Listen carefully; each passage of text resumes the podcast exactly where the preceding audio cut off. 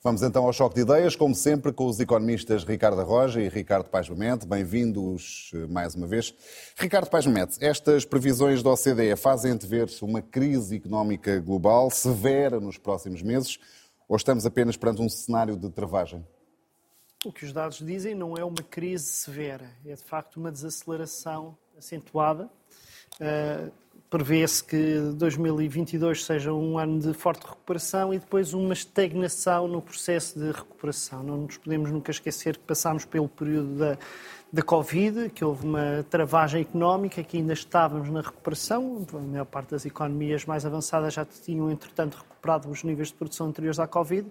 E há, neste momento, uma, uma forte desaceleração, que é desigual. Há países que eh, sofrem eh, um impacto muito mais severo enquanto outros parecem ganhar alguma dinâmica, que o contraste é a Alemanha e a China. Enquanto a China uh, acelera o crescimento de 2022 para 2023, a Alemanha desacelera, e mais do que desacelera, aquilo que é muito marcante neste relatório da OCDE é que é o facto de uh, aquilo que, que são as expectativas sobre a evolução da economia alemã degradaram-se de forma brutal nos últimos meses.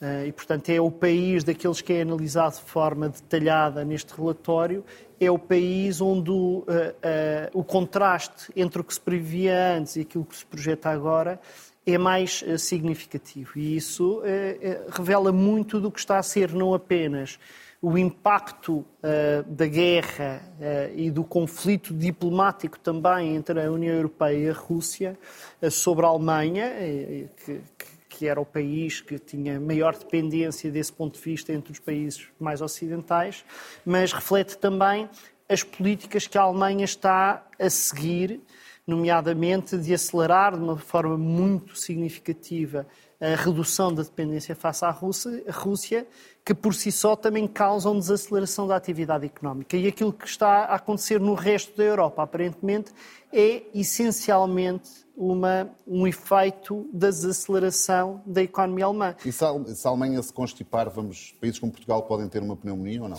A Alemanha conta muito em toda a Europa. Pois. A Alemanha é para todos os países europeus, eh, está em, para todos os países europeus está entre os dois, três eh, países, parceiros eh, comerciais mais importantes o que significa que sempre que a Alemanha uh, tem um, problemas sérios, uh, os outros uh, países também sentem. Agora, o que se está a passar nas, nas, outras economias, nomeadamente a Espanha ou a França, não, não, aponta para uma desaceleração muito acentuada. De facto, o que, o que, eu leio dos dados deste relatório da OCDE é, de facto, o contágio da, da desaceleração alemã, mais do que problemas próprios destas, destas economias mas eh, é, é, de esperar que num cenário em que há inflação que assusta um pouco as pessoas, as pessoas não sabem se vão perder poder de compra ou não, ou constatam que já o estão a perder. Num cenário de aumento das taxas de juro, que também significa para, que, para quem tem dívidas ao banco, a maior parte das vezes estão a perder também eh, rendimentos. E perante um cenário de instabilidade, de incerteza internacional, e do aumento, obviamente, dos, dos, preços dos combustíveis, tudo isto faz com que haja uh, uma maior cautela, quer por parte das empresas, quer por parte das famílias, na sua, nas duas, suas decisões de investimento e de consumo, e isso por si só é um fator de desaceleração. Ricardo Roja, como é que olha para estas previsões da OCDE? Vamos ter uma recessão mais severa ou estamos a falar de facto de uma travagem, como aqui defendeu o Ricardo Mendes? O cenário central da OCDE é claramente o de uma desaceleração. De resto, é um cenário central que é corroborado também por outras instituições. Ainda recentemente o Banco Mundial publicou também um relatório em que tinha vários cenários dos quais o cenário central era o da desaceleração e não de uma contração mundial. Eh, e, portanto, eh, o que os dados nos indicam é que eh, as circunstâncias, as condições vão deteriorar-se no próximo ano claramente. Uh, e, sobretudo, o que se nota também neste, neste relatório do, da OCDE é um conjunto de riscos uh, que se vislumbram também em 2023 e que até aqui não eram referidos, designadamente o impacto negativo que o dólar, que a valorização do dólar poderá causar designadamente em mercados financeiros associados aos países emergentes. há neste momento um conjunto de países emergentes que ao longo dos últimos anos emitiu vastas quantias de dívida denominadas em dólares e à medida que o dólar vai valorizando e que a economia mundial vai desacelerando, podem começar a surgir pressões creditícias sobre estes países, a que se juntam também pressões creditícias nos outros países. Nas últimas semanas, as taxas de juro implícitas sobre a dívida pública europeia têm vindo a aumentar, também sobre a dívida pública norte-americana. Nos últimos dias, o Reino Unido foi alvo de um, digamos, uh, falado figurativamente, de um ataque dos especuladores uh, e tendo a, não só a, o valor da sua divisa baixado significativamente, uh, como também até aumentaram os juros implícitos na sua dívida pública. E, portanto, há um conjunto de circunstâncias que, associados às, aos efeitos que se prevêem na economia real, eh, em resultado eh, não só das pressões geopolíticas, mas também pelo efeito das subidas das taxas de juros, se vão juntar agora outros efeitos de natureza mais eh, financeira, de mercados financeiros, que poderão até agravar a circunstância Também vê a situação da Alemanha como uma especial preocupação? É, na medida em que a Alemanha continua a ser a principal uh, economia uh, na Europa, uma das principais economias mundiais, é também um bom barómetro eh, da globalização que nos últimos anos houve e que beneficiou a Alemanha e que neste momento, em face de alguma desglobalização, a está a prejudicar. E, portanto, é claramente um país eh, que serve de referência para avaliar o impacto desta crise. Eh, e, claramente, no cenário que a OCDE traçou, é o país onde as projeções mais se deterioram, o país onde em 2023 efetivamente vai existir uma contração económica eh, mas não é o único país que neste momento é afetado nestas projeções da OCDE. O caso dos Estados Unidos também é um exemplo eh, interessante na medida em que a revisão em baixa do crescimento económico para 2023 também foi eh, marcado. Pelo contrário, países como Portugal provavelmente poderão ser de alguma forma menos prejudicados pelas, pela conjuntura, e isto porquê?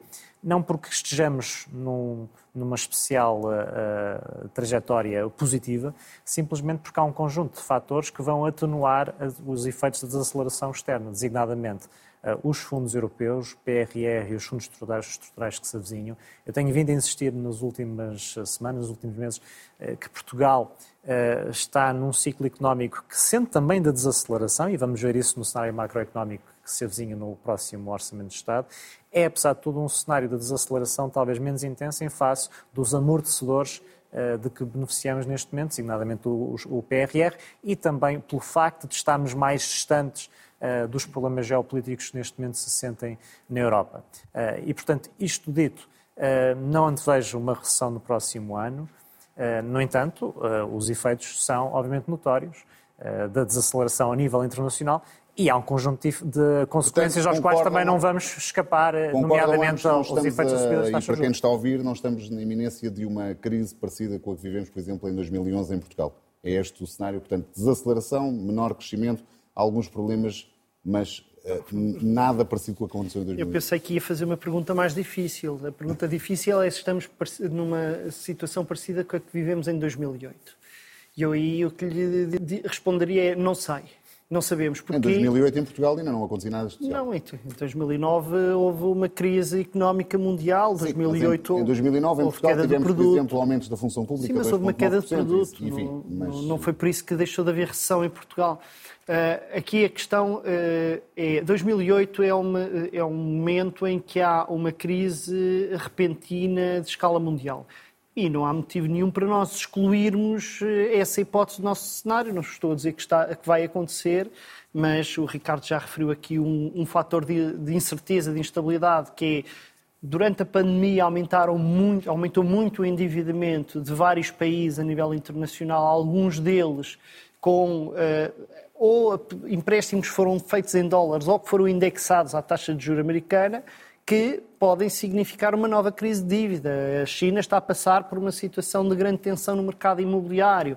Portanto, os preços do petróleo continuarem a aumentar e dos bens alimentares pode significar problemas sérios em muitos países. Portanto, nós estamos numa situação de incerteza como há muito que não se vivia, e já que vamos falar daqui a bocado de Itália, vamos sim, sim, também sim, perceber esse tipo, o... essas dimensões. Ricardo, também Mas não, não... 2011 é diferente, porque 2011 o que aconteceu foi uma... para Portugal, não é? O que aconteceu em Portugal em 2011 foi uma crise que foi, não foi caída do céu aos trambolhões. Foi uma decisão. Foi uma decisão política da Europa e dos governos portugueses de impor uma crise em Portugal.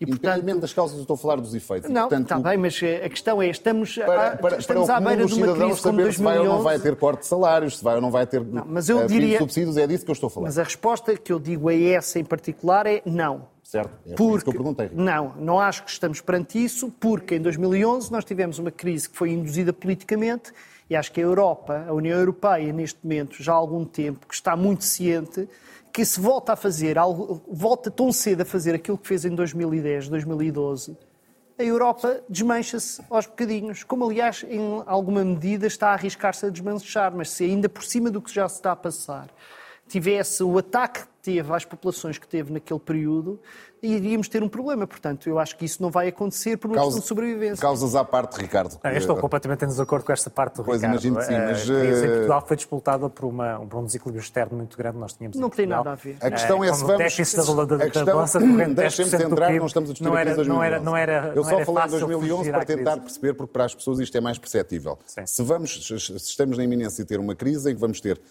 austeridade no, no sentido mais... Uh, Uh, tradicional do termo, se vamos ter cortes de salários, se vamos ter aumento de impostos, qualquer coisa que, que de facto traga uh, aquilo que a palavra recessão tem associado a si uh, quando falamos de uma crise. É, é, esta a minha pergunta, é só neste sentido. E, e, por isso aí a comparação com 2011, nada mais. A minha resposta tem duas vertentes. Eh, já estamos a ter austeridade, porque a inflação é um imposto escondido. E, portanto, por essa via, estamos todos a ver pior do que estaríamos se não houvesse inflação e no próximo ano a inflação vai se manter. De resto, um dos indicadores mais interessantes que a OCDE publicou na sua apresentação tem a ver com a gama de produtos que neste momento exibem taxas de inflação superiores a 4%. E naquilo que a OCDE identificou no cabaz de compras habitual das famílias, mais de 60% dos bens e dos serviços que habitualmente são consumidos pelas famílias observam ou exibem neste momento variações de preço superiores a 4%. Portanto, a inflação é transversal, não é só na energia. Eh, e, portanto, por essa via, sim, estamos a ver uma espécie de austeridade. Agora, se vamos viver uma contração equivalente àquela que tivemos em 2008, 2009, com a subida do desemprego, isso. com, uh, aumento do desemprego, um ponto. Isso, isso, isso não, não acredito. Muito bem. Guerra, inflação, Giorgia Meloni, Itália, agora mais um foco de preocupação para a economia europeia, Ricardo. É, a situação em Itália é de, de, uma grande indefinição também, porque quem se deu ao trabalho de ver o, o programa político. Do... Só sublinhar que estamos a falar da, salvo erro, terceira maior economia europeia. Não é? Estamos a falar de uma economia muito grande e que tem uma presença muito grande nos mercados de dívida, porque tem uma dívida um, pública muito elevada num país que é muito rico em termos mundiais Uh, e que uh, é um país que tem um peso político muito grande na, na, União Europeia. E, portanto, o que se passa em Itália é sempre algum fator de, de incerteza.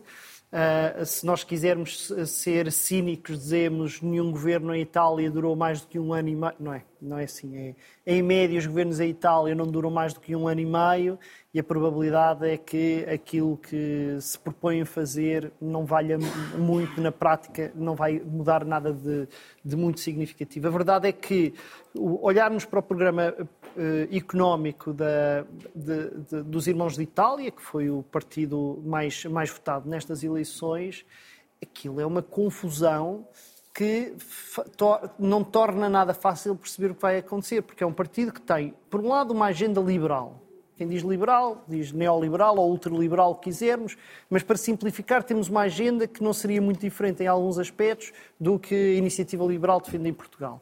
Flat tax, eh, corte dos impostos sobre, eh, sobre os lucros, redução, corte da TSU, o equivalente à TSU, diminuição das despesas contributivas sobre o trabalho. Por outro lado, tem uma retórica populista, tipo a chega a querer acabar com os apoios que são mais ou menos transversais, não é exatamente o RSI, também não é bem um rendimento universal, eles chamam-lhe rendimento de cidadania, e dizer que temos de acabar com os apoios aos malandros e canalizar esses apoios para, para a parte da população que precisa mais. Ao mesmo tempo, tem um, eh, uma retórica uh, soberanista que eh, é hoje difícil de encontrar na maior parte dos países, a dizer, por exemplo, temos de exercer as nossas golden shares, o nosso poder de veto na gestão das empresas públicas e temos de pôr os, as empresas privadas de infraestruturas a defender o interesse nacional, que em larga medida são coisas que implicariam entrar em confronto com as regras europeias, bem ou mal. Bem ou mal, essa não é a questão. Às vezes faria muito sentido mas é entrar em confronto com as regras europeias. Ao mesmo tempo, tem um discurso que é corporativista, a dizer eh, coisas do género: nós temos de garantir que os trabalhadores estão representados nas, eh, nas direções das empresas não exatamente na lógica de lhes dar poder, mas na, na lógica de atenuar os eventuais conflitos. E depois de tudo isto, consegue ter também um discurso de moderação orçamental para Bruxelas uh, ver, não é? Dizer, não, nós não vamos pôr em causa o equilíbrio das contas públicas. Bom, isto tem dois problemas, que é uma cacofonia do ponto de vista de, de, linha de atuação, que dá para prever rapidamente que isto, eles não podem conseguir entender-se para fazer tudo ao mesmo tempo, porque há aqui orientações de facto muito diferentes. Mas mais do que isso, nós podemos dizer, ok, inventam e, e misturam uma série de coisas e o que é que isso interessa. O mais importante disto tudo é que muitas destas coisas não batem certo. Isto é, para fazer a baixa de impostos que eles defendem, para uh, facilitar a ida para pensões e até aumentar as pensões. Uh, e, ao mesmo tempo, manter o, o, equilíbrio orçamental sem pôr em causa coisas que eles dizem que não querem pôr em causa, nomeadamente o, ah, querem aumentar os apoios à família também. Bom, não é possível fazer isto tudo. Há economistas aqui em Itália já fizeram algumas contas sobre o impacto orçamental que estas coisas teriam torna impossível ter equilíbrio orçamental. E, portanto, a, a, mensagem fundamental é nós, neste momento, verdadeiramente não sabemos o que é que podemos esperar do governo italiano, porque, neste momento, o governo italiano, os partidos que venceram as eleições, disseram tudo e o seu contrário. E isto é muito sinal dos tempos que vivemos do ponto de vista político, é que temos partidos que ganham eleições dizendo tudo e o seu contrário, pescando votos em diferentes partes, segmentos do eleitorado, e conseguem ganhar eleições sem que as pessoas se apercebam que aquilo que um, estão a propor é inconsistente. Ricardo Roger, essa incerteza uh, sobre, afinal, o que é que vai fazer este novo governo italiano pode ser, por si só, um foco de preocupação? Pode ser. Uh, esta ideia de ir buscar, comprar votos, ao fim e ao cabo, uh, é uma técnica muito utilizada não só em Itália, mas também em outros países uh, sequestrar a agenda política de outros países uh, e adotá-la como sua, tanto outros partidos e adotá-la como sua, também é uma tática política uh, frequentemente utilizada. Portanto, essa parte parece-me relativamente pouco controversa. Uh, também parecem pouco controversas medidas, nomeadamente no plano fiscal, uh, de uh, abandono da progressividade do IRS e da redução do IRC, como boas para a Itália, porque é um país que, em larga medida, tem problemas eh, de baixo crescimento económico, de falta de produtividade. Uh, o problema é, no entanto, depois a dívida pública. Mas curiosamente, desculpa, dessas... Ricardo, só interromper só... um segundo. Curiosamente, os Fratelli d'Italia dizem que não são contra a progressividade. Isso é que é engraçado. Sim, mas defendem o flat tax. Mas defendem o flat tax em duas situações, que é só até certo nível de rendimentos e só para, para além desses em situações em que se recebeu mais em rendimentos do que o ano anterior. Portanto, isto também é esta mistura. Eles não são capazes de dizer, ao contrário de ti, que ainda bem dizes de forma clara que és contra a progressividade, Claramente. que é aquilo que está previsto na Constituição Portuguesa, não eu acho mal, mas os Fratelli de Itália não dizem isso. Dizem que são a favor da progressividade. E isto é, é a dificuldade de se perceber verdadeiramente ao que vem. Não, é, portanto, há, um, há, uma, portanto, há essa questão. Uh, o problema está na dívida pública. E a dívida pública italiana é de 150% do PIB. E, portanto, há neste momento uma estratégia de redução de impostos teria provavelmente que implicar uma estratégia de redução de despesa e isso não se vê uh, no programa uh, dos Irmãos de Itália, porque na verdade a Itália provavelmente vai ter que aumentar a sua despesa, nomeadamente na parte de compensões, em resultado de uma população que também está muito envelhecida e que vai sentir os desafios da demografia também nos próximos anos. Do ponto de vista macroeconómico, gostava também de destacar o seguinte. A Meloni tem, apesar de tudo, procurado ter uma posição de conciliadora face à União Europeia, porque, não provavelmente por, digamos, uma forte convicção ideológica, porque ela até certa altura posicionou-se como eurocética, mas sim por necessidade. E a Itália neste momento está numa posição também muito parecida com a de Portugal. Precisa do PRR lá italiano. É, que são 200 mil milhões de, de euros, se, se, a memória não me falha.